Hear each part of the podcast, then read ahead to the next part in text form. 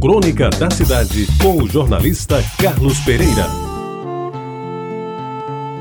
Amigos ouvintes da Retabajara, eu morava bem perto deles, mas uma marca bem visível separava Jaguaribe do centro da cidade, a Avenida João Machado. Mas ainda hoje acontece. Daí porque quem morasse como eu no último trecho da Diogo Velho habitava a parte pobre da rua. Da caixa d'água até a lagoa, a Diogo Velho era cheia de casas boas e de gente importante, a começar pelo palacete da esquina, do Dr. José Mouzinho. Pois bem, B Cantinho era o pai deles, e o B do seu nome depois vinha saber se é a inicial de Bernardo, tão lusitano quanto ele, que era o único revendedor de lambretas conhecido por aqui. O Oliveira, que eles carregavam na identidade, é de sua mãe, Dona Francisquinha, minha personagem preferida nesta crônica, que também trouxe ao mundo Joaquim, Ceicinha e Lula. Eles a que eu me refiro são José Enoque e José Gustavo. O primeiro de saudosa recordação que perdeu a vida numa cirurgia besta há alguns anos. E o segundo, cheio de energia dedicado ao trabalho e ao tênis. Eles foram, a partir da década de 50, belos amigos que acrescentei à minha vida.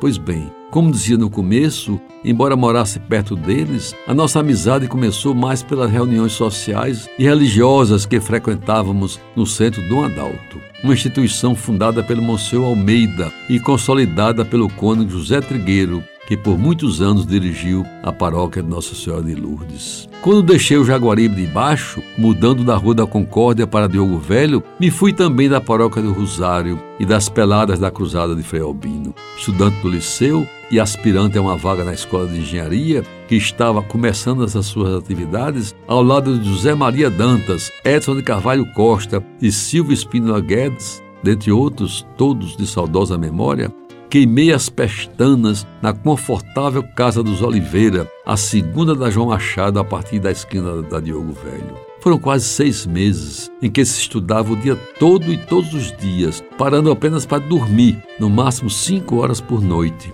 e para ir à missa aos domingos e participar das reuniões no centro do Andalto. Meus amigos, o resto do tempo era consumido em lições de álgebra, geometria, física, química e desenho. Assuntos obrigatórios do duríssimo vestibular de engenharia a que nos iríamos submeter. Pois bem, foi nessa fase da vida que conheci e passei a admirar a figura notável de Dona Francisquinha, mãe de José Enoque e José Gustavo. Não somente pelo seu trato fino e educado com todos que frequentavam a sua casa, mas, sobretudo, pela cobertura total e restrita que dava aquele grupo do qual eu fazia parte, ainda meio sem jeito.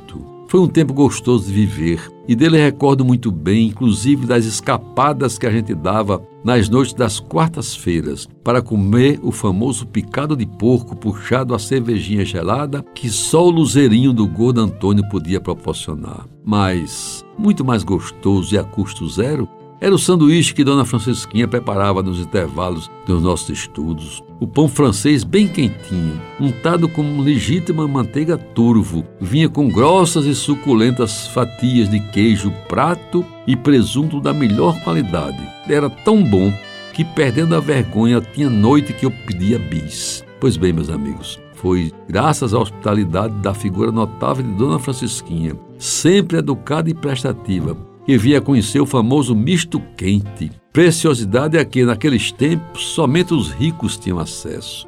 E eu não esqueço nunca os sanduíches de Dona Francisquinha. Você ouviu Crônica da Cidade com o jornalista Carlos Pereira.